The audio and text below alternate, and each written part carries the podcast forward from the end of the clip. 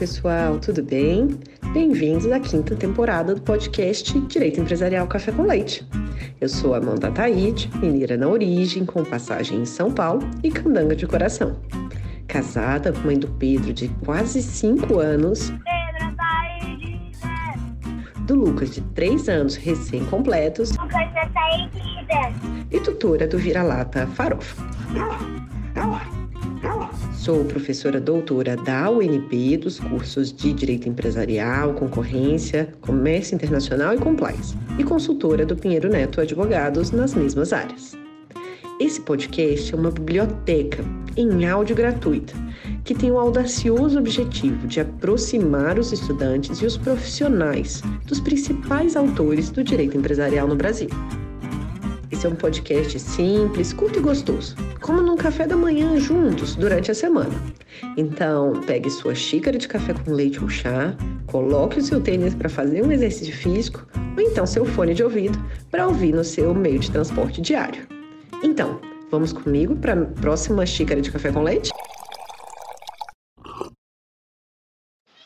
Nossa xícara de café com leite de direito empresarial de hoje vai tratar de um livro intitulado Resolução da Sociedade Limitada em relação a um doce e ação de dissolução parcial, de autoria de Alan Turano e Alexandre Alves, publicado em 2016 pela editora Juruá. E para isso a gente vai ter a alegria de contar com a participação do Alan Turano para comentar esse livro. Ele é mestre em Direito e, e Políticas Públicas pela Universidade Federal do Estado do Rio de Janeiro, no Rio. Possui LLM em Direito Empresarial pela FGV Rio, bacharel em Direito pela UFRJ e é professor convidado. Cursos de LLM, MBA, pós-graduação e educação continuada da FGV, bem como nos cursos de pós-graduação do IBMEC, da UERJ e do Instituto de Tecnologia e Sociedade. O Alan foi diretor do Departamento Nacional de Registro Empresarial e Integração, o DREI, uma cadeira que tinha sido anteriormente preenchida pelo uh, André Santa Cruz, que também participou aqui já do nosso podcast. Ele é membro do grupo de pesquisa Empresas e Atividades Econômicas do DGP do CNPq. Alan, muitíssimo obrigada por ter aceitado participar do nosso podcast e por apresentar, de um modo simples, curto e gostoso, esse tema do seu livro, que é da dissolução parcial da sociedade limitada. De onde que surgiu, então, a sua inquietação e essa vontade de escrever esse livro sobre dissolução parcial? Ah, de que modo que esse livro, então, marca a sua trajetória acadêmica, profissional e como que foi o processo de escrita em coautoria, já que você escreveu esse livro juntamente com o Alexandre Alves. Amanda, é um grande prazer fazer parte desse programa, um projeto de extensão tão interessante, né? Ele atinge tantas pessoas, tantos alunos, tantos profissionais do direito, especialmente do direito empresarial. Eu quero aproveitar para te agradecer e te parabenizar. É, eu, meus colegas aqui na universidade, nós utilizamos o programa, nossos alunos acessam. Então é um grande prazer para mim é, tomar parte de alguma forma desse projeto seu, né? Hoje falando sobre esse, esse artigo publicado com Vinícius Gontijo sobre o voto plural. Meu muito obrigado pelo convite. Para fins de contextualização, você pode explicar para a gente, então, brevemente, como que se deu essa concepção, a concepção, a origem histórica, a, como que surgiu essa discussão sobre solução parcial e aí, para a gente ter né, essa diferenciação para os nossos ouvintes da dissolução parcial do que é a dissolução total também. Ah, que bacana essa pergunta. Me traz um momento marcante na minha trajetória. Eu era aluno do nono período da Faculdade de Direito da UFRJ. E eu precisava decidir qual seria o tema do meu trabalho de conclusão de curso, meu trabalho monográfico. E eu queria falar sobre algo que fosse efetivamente atual e pudesse ter alguma utilidade tanto para a academia quanto para o mercado. O ano, então, era 2015. A gente estava na iminência aí da entrada em vigor do nosso Código de Processo Civil. E eu aproveitei a oportunidade para falar sobre um procedimento especial que já existia na prática, já era tratado pela doutrina, já era tratado pela jurisprudência, mas que não tinha uma previsão expressa na nossa legislação, que era a ação de dissolução parcial.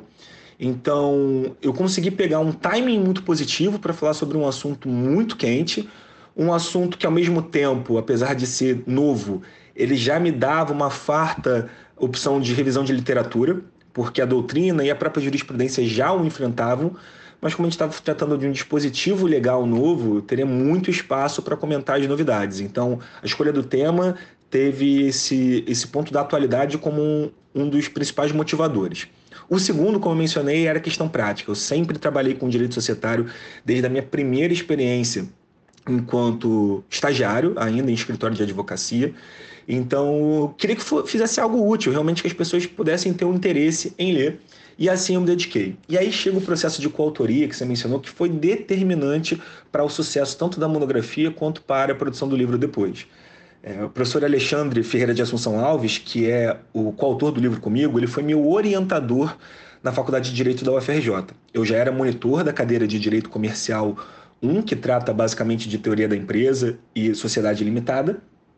E como esse é um tema que afeta a sociedade limitada, é, já estávamos muito próximos em função da monitoria. Naturalmente, eu escolhi para ser o meu orientador e nós fizemos o trabalho juntos. Então, durante a própria orientação, eu tive o privilégio de contar com a atuação de um professor que é atencioso. E eu lembro que à época ele até pedia para que eu apresentasse parte dos capítulos da monografia impressos para que ele pudesse fazer anotações à mão. Sei que para algumas pessoas isso pode parecer até não muito produtivo, né, em termos de tecnologia, com tantas facilidades eletrônicas, mas a par de não ser a melhor das soluções mais ecológicas, para mim foi muito importante esse processo. Um, porque eu sentia a atenção e o carinho até do meu orientador em ler, em fazer os comentários à mão, em realmente me ajudar a desenvolver. E fez também com que eu tivesse realmente mais vontade ainda de me dedicar. Então, assim, foram muitas noites em claro, é, estudando, alguns finais de semana, algumas privações para fazer esse trabalho, mas eu consegui fazer um trabalho do qual me orgulho bastante, ainda na época da faculdade, em função desse grande apoio do orientador, de alguém que realmente fez a quatro mãos comigo na qualidade de orientador. E aí, em função do sucesso, até na defesa, a banca de, de monografia contou com duas professoras que eu admiro bastante, a professora Mariana Pinto é, e a professora Caroline Pinheiro. E a partir dos comentários dela, o próprio professor Alexandre Assunção, o autor, ele me convidou à época, eu tinha 21 para 22 anos, a expandir a publicação desse livro, a publicação dessa monografia, ao invés de um recorte como artigo algo do tipo, expandi-la para fazer um livro. E aí ele me convidou para me juntar ao grupo de pesquisas da Universidade do Estado do Rio de Janeiro. Eu me juntei a esse grupo e lá a gente, pegando a gênesis do trabalho, né, como, como fosse um, um, algo ali para germinar a partir da monografia, a gente fez uma obra bem mais extensa na forma de um livro. E aí o processo de coautoria, que foi a segunda parte da sua pergunta, ele foi muito natural, porque como a gente já tinha uma boa relação a respeito da orientação, é, tive mais envolvimento até na parte de escrita mesmo do professor Alexandre, mas boa parte do trabalho ele já tinha sido ali objeto de, de concepção, então foi mais refinar e expandir. E aí nós conseguimos publicar num evento super bacana na Ordem dos Advogados do Brasil, na subseção aqui do Rio de Janeiro, o ABRJ. Inclusive, fica aí o convite para quem quiser acompanhar o evento de lançamento, que contou também com a palestra do professor Sérgio Campinho, outra pessoa que já esteve aqui presente no seu podcast e um acadêmico e advogado que eu admiro bastante. Vocês conseguem acessar isso no YouTube. Então, basicamente, foi assim que nasceu o livro.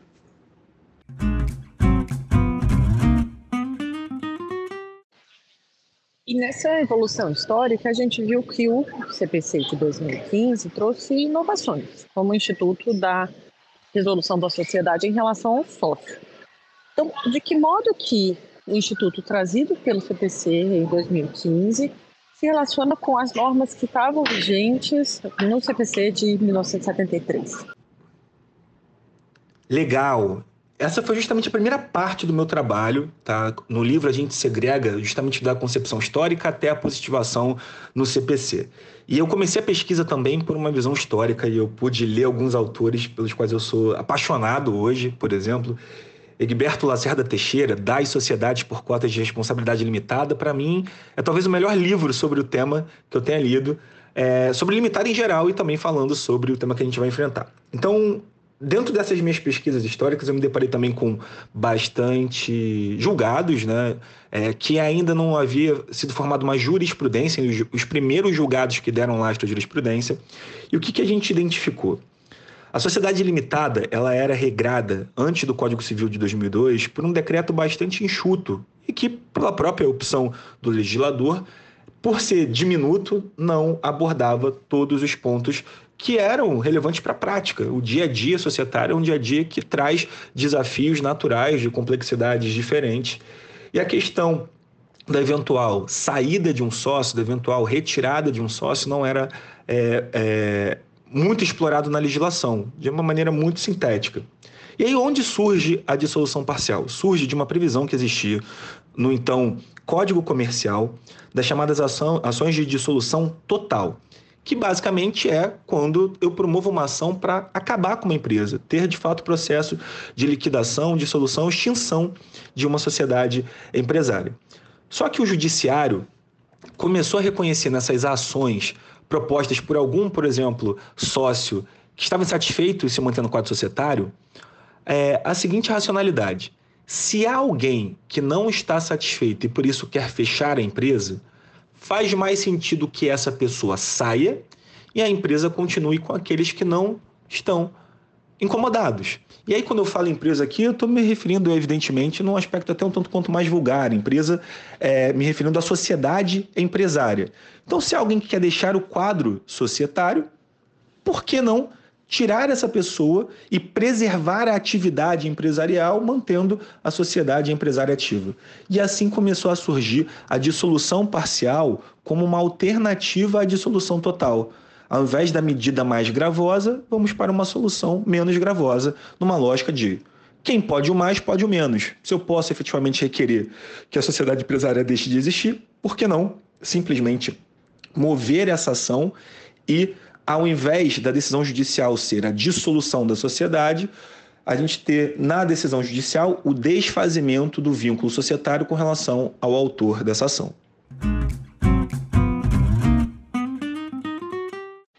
E quais que são, então, os impactos e as consequências do atual CVC, no que se trata essa positivação da ação de dissolução parcial? Alan?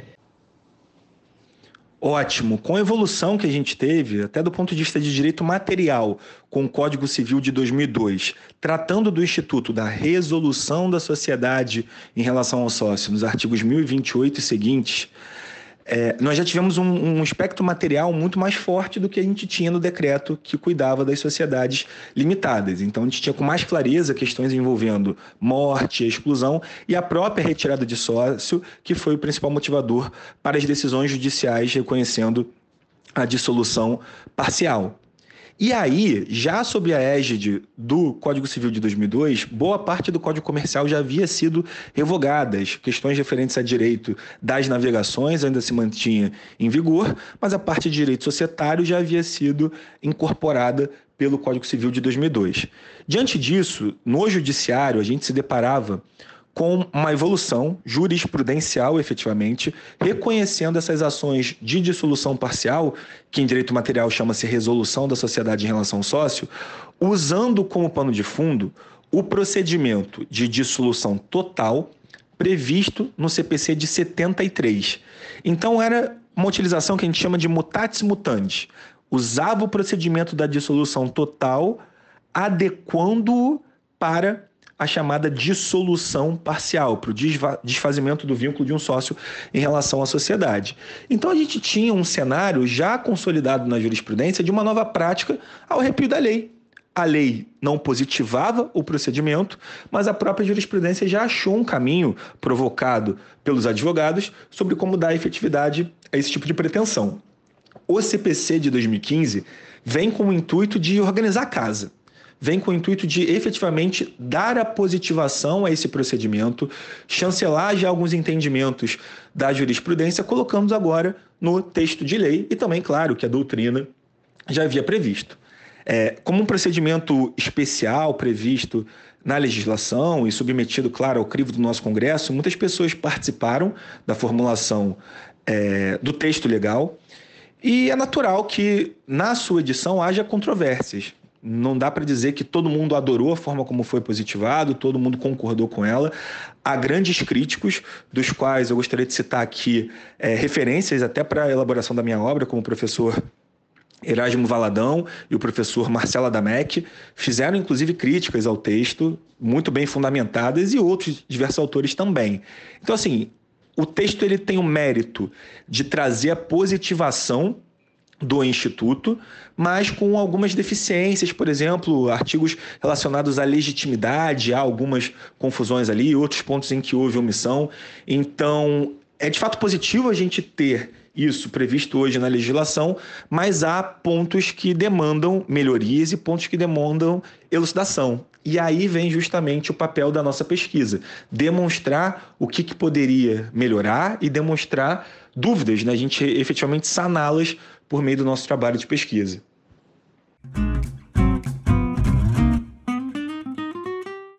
E sobre esse tema, então, da ação de dissolução parcial, e a gente sabe que esse é um dos temas que mais gera controvérsia no direito empresarial, quando a gente fala de limitadas, né?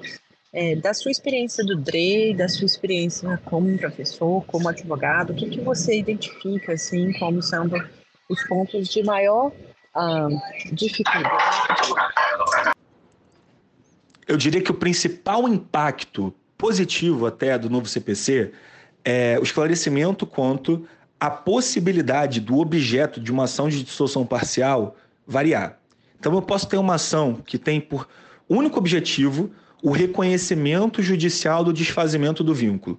Ou seja, eu quero uma decisão judicial que diga que eu efetivamente me retirei da sociedade, ou que diga que determinado sócio foi excluído.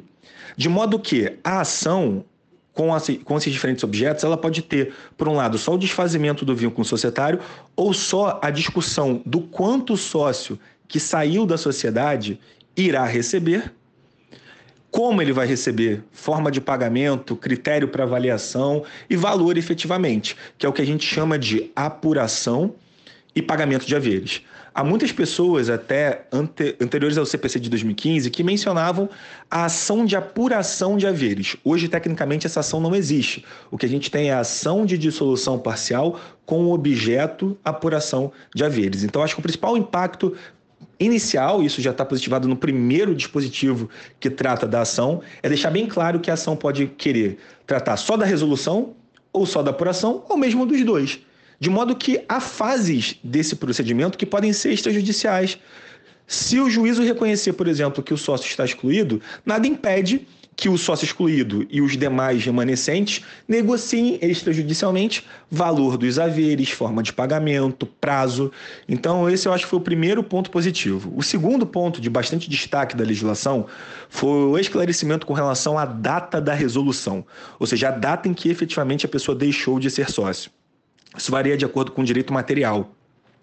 De modo que o sócio que se retira com fundamento na retirada imotivada do Código Civil, prevista no artigo 1029 do nosso CC, diz que o sócio precisa apresentar uma carta com antecedência mínima de 60 dias.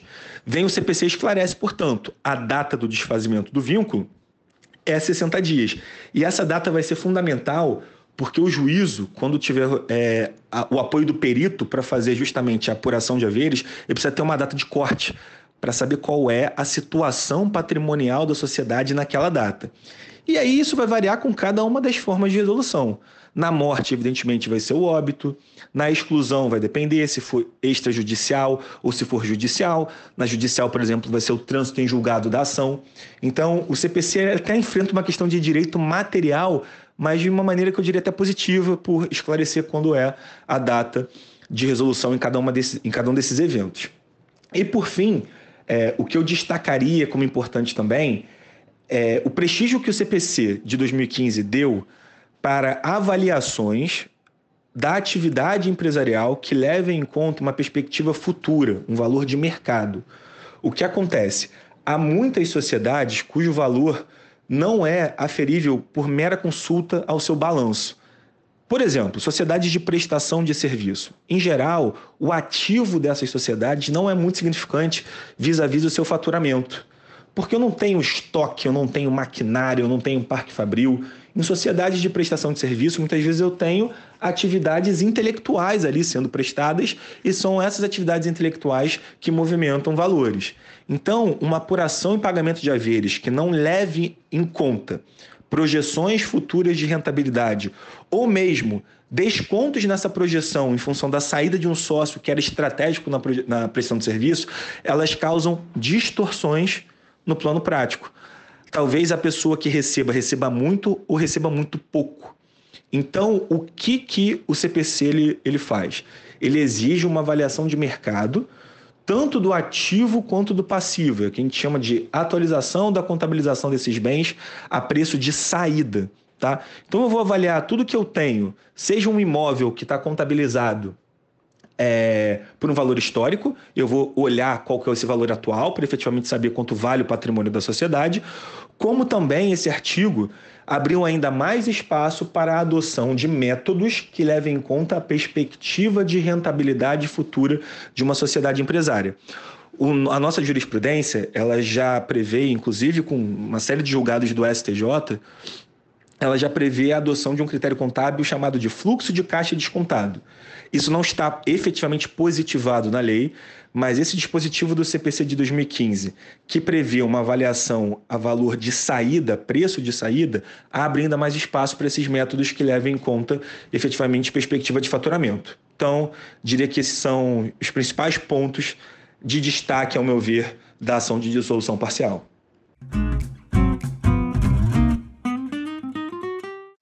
Pontos de maior dificuldade, os pontos de maior debate, vamos dizer. O que, que você pode passar aí de atualidades para a gente, Alana? Sim, esse é tema de ordem do dia na relação societária. Então, eu vou fazer aqui dois pontos de destaque, tanto na seara extrajudicial quanto na seara judicial. Um ponto muito controverso no âmbito fora da justiça é com relação à exclusão extrajudicial de sócios. Na limitada, a gente tem a possibilidade disso por meio do artigo 1085 do Código Civil, que prevê a exclusão de um sócio por justa causa quando atos dele, e a lei usa a expressão de inegável gravidade, colocarem em risco a continuidade da atividade empresarial. Então, a maioria dos demais sócios pode excluir um eventual minoritário que tenha praticado esse ato. Só que a lei trata dessa forma e o único requisito que a lei prevê é necessidade de inclusão de uma cláusula específica no contrato social para isso. E aí faço agora o meu paralelo, tanto enquanto advogado, quanto recentemente na condição de diretor do DREI, o Departamento Nacional de Registro Empresarial. Como deve ser essa cláusula? Porque a lei só fala sobre a existência da cláusula. Eu preciso colocar quais são os atos que seriam ensejadores dessa exclusão? Porque a lei não fala sobre isso. Então vamos fazer aqui uma diferenciação do meu lado enquanto conselheiro jurídico, enquanto advogado, enquanto alguém que faz a redação de um contrato. Eu recomendo fortemente a que haja a previsão, ainda que num rol exemplificativo, que não seja fechado, números, cláusulas, não seja taxativo, que eu mencione quais são hipóteses que podem levar a esse tipo de exclusão. Então, por exemplo, desvio de clientela, é, alguma manifestação de ofensa a alguma minoria, é, ou qualquer outra questão que realmente coloque em risco a manutenção da empresa enquanto atividade. Por outro lado, a gente se depara com uma situação é, e quando não houver essa cláusula? Quando você se depara com um órgão técnico, do que é exemplo o DREI, que vai precisar resolver, em última instância, num processo administrativo vindo de uma junta comercial, se pode ser arquivado, registrado um ato que contenha a exclusão de um sócio com uma cláusula que seja genérica. E aí, qual foi o entendimento do DREI, até mesmo anterior à minha gestão, ainda na gestão do professor André Santa Cruz, é de que o ato societário que delibera sobre a exclusão, esse ato deve indicar quais foram as razões, ainda que a cláusula do contrato seja genérica. Então, eu não posso meramente dizer, identificamos o cometimento de um ato que coloca em risco a preservação da empresa e por isso há justa causa. Eu preciso detalhar qual é esse ato. E a junta comercial, ela só analisa os requisitos extrínsecos. Então ela não vai entrar no mérito, ela não julga se aquele ato é bom ou ruim, mas ela exige que haja essa indicação. E a ideia até do departamento, ao prever isso na Instrução Normativa número 81 de 2020, no seu anexo 4, que trata da sociedade limitada, foi justamente trazer elementos concretos para o ato societário, para que se amanhã ou depois eu precisar discutir em uma ação de dissolução parcial, a gente efetivamente tenha é, isso já materializado para eventualmente até discutir uma abusividade ou até em uma outra ação, que é a ação de anulação de decisão assemblear, nós termos subsídios fáticos para discutir. E aí uma segunda, um segundo ponto controverso e que dá bastante é, dor de cabeça também, agora já na matéria judicial, de respeito aos critérios para apuração de haveres. Né? A legislação ela traz no seu artigo 1031 um critério, que é, é a elaboração do que a gente chama de balanço de determinação, que é um balanço que tem por database a data da resolução, que vai avaliar a situação patrimonial da sociedade, mas muitas vezes, até como já apontei aqui no podcast, esse valor não reflete um valor justo, um valor de mercado. Então há muitas controvérsias judiciais sobre metodologias para você exprimir esse valor justo. Enquanto a gente enxerga uma jurisprudência do Superior Tribunal de Justiça, o STJ, reconhecendo várias vezes a necessidade de ter um critério como o critério do fluxo de caixa descontado para fazer essa avaliação, ao mesmo tempo, esse próprio critério pode não ser efetivo para um valor justo. Então, as principais discussões são com relação ao critério. Aí entra o meu lado aqui enquanto consultor, enquanto advogado. Eu recomendo que os sócios, ao constituir a sociedade ou eventuais alterações, negociem os critérios para apuração de haveres para dar previsibilidade no contrato e, assim, segurança jurídica para todos.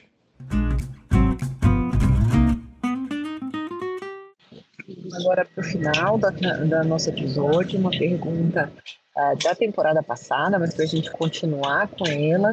Uh, qual que foi, então, Alan, um, um dos nãos mais importantes da sua trajetória, para que os nossos ouvintes possam te conhecer um pouco melhor uh, e conhecer melhor também o seu caminho uh, né, traçado até hoje?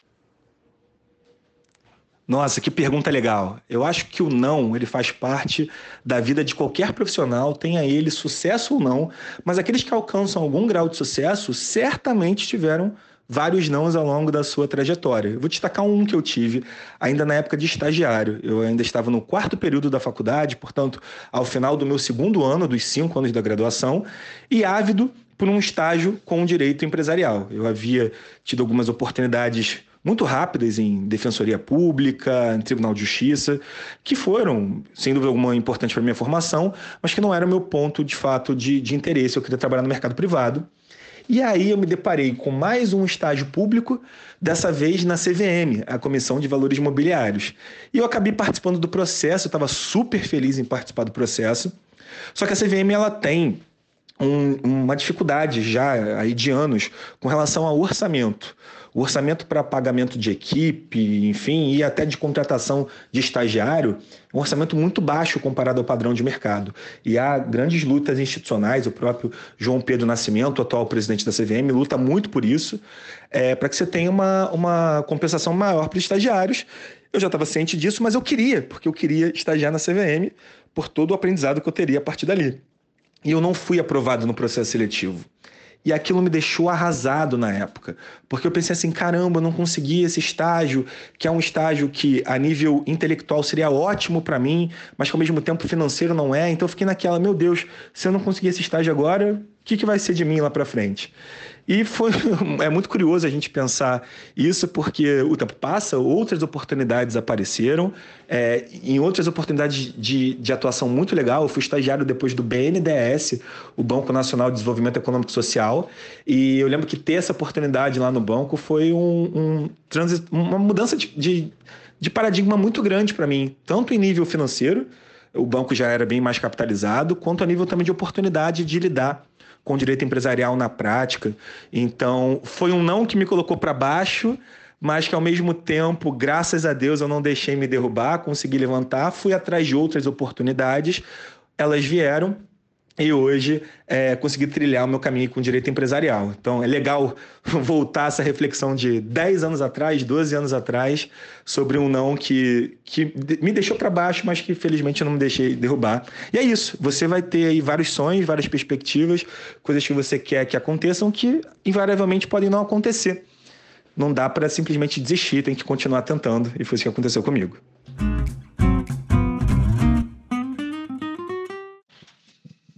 E agora, para fechar, a gente queria entender como que você se mantém atualizado, Alan. É, para sua vida profissional, para sua vida acadêmica, você agora recentemente estava no DREI, como que essas informações chegavam até você, como que você procura essas informações? Olha, muito bom. Acesso ao conteúdo hoje, cada vez mais facilitado pelas redes sociais, pela internet em geral. Então a gente tem aí um acesso, um acesso farto a conteúdo, tanto de oportunidades profissionais quanto de capacitação técnica, com cursos desde gratuitos a pagos e outras formas de aprendizado, do que exemplo o podcast que a gente está fazendo. Então eu costumo me manter muito ativo essas novidades. Eu, inclusive, conheci o podcast da professora Amanda antes de conhecê-la. Então, nessas andanças pelo mundo empresarial e fiquei fascinado por ele. Então eu tento sempre estar atento e, evidentemente, com recomendações dos nossos próprios colegas. Grupos de networking é algo que é fundamental que, que exista. Nós aqui, enquanto professores, temos um grupo, por exemplo, só de acadêmicos, de professores de direito é, comercial e empresarial. Mas eu estou envolvido, por exemplo, em outros grupos de, de advogados no Rio de Janeiro, que é a cidade onde eu estou, de advogados no Brasil todo, é, de profissionais específicos de uma determinada área ou multidisciplinares.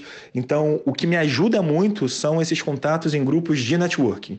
É, essa é a maior dica que eu posso dar para você. Se você não está em um ou em alguns, repense, reconsidere, porque é importante você procurar aí bons parceiros, bons colegas, pessoas que vão lembrar do seu nome em alguma mesa de, de conversas. Então é sempre importante a gente ter esses contatos. É assim que eu faço hoje em dia.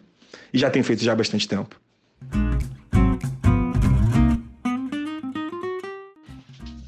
Alan, muitíssimo obrigado pela sua participação no podcast. É uma alegria ter você aqui, conhecê-lo agora, né, é, via podcast, depois de ouvir falar tão bem de você por amigos em comum. Então, obrigada por participar do nosso podcast. Espero que tenham aí uma série de outras participações. Um abraço. Eu quem agradeço pela oportunidade, foi um bate-papo muito legal, muito proveitoso. Espero que você que tenha nos ouvido também tenha gostado. E se por acaso você chegou aqui pela primeira vez nesse episódio, não deixe de conferir os demais. Tem várias outras xícaras de café com leite, direito empresarial, que vale a pena vocês acompanharem. Um abraço, pessoal. Até a próxima.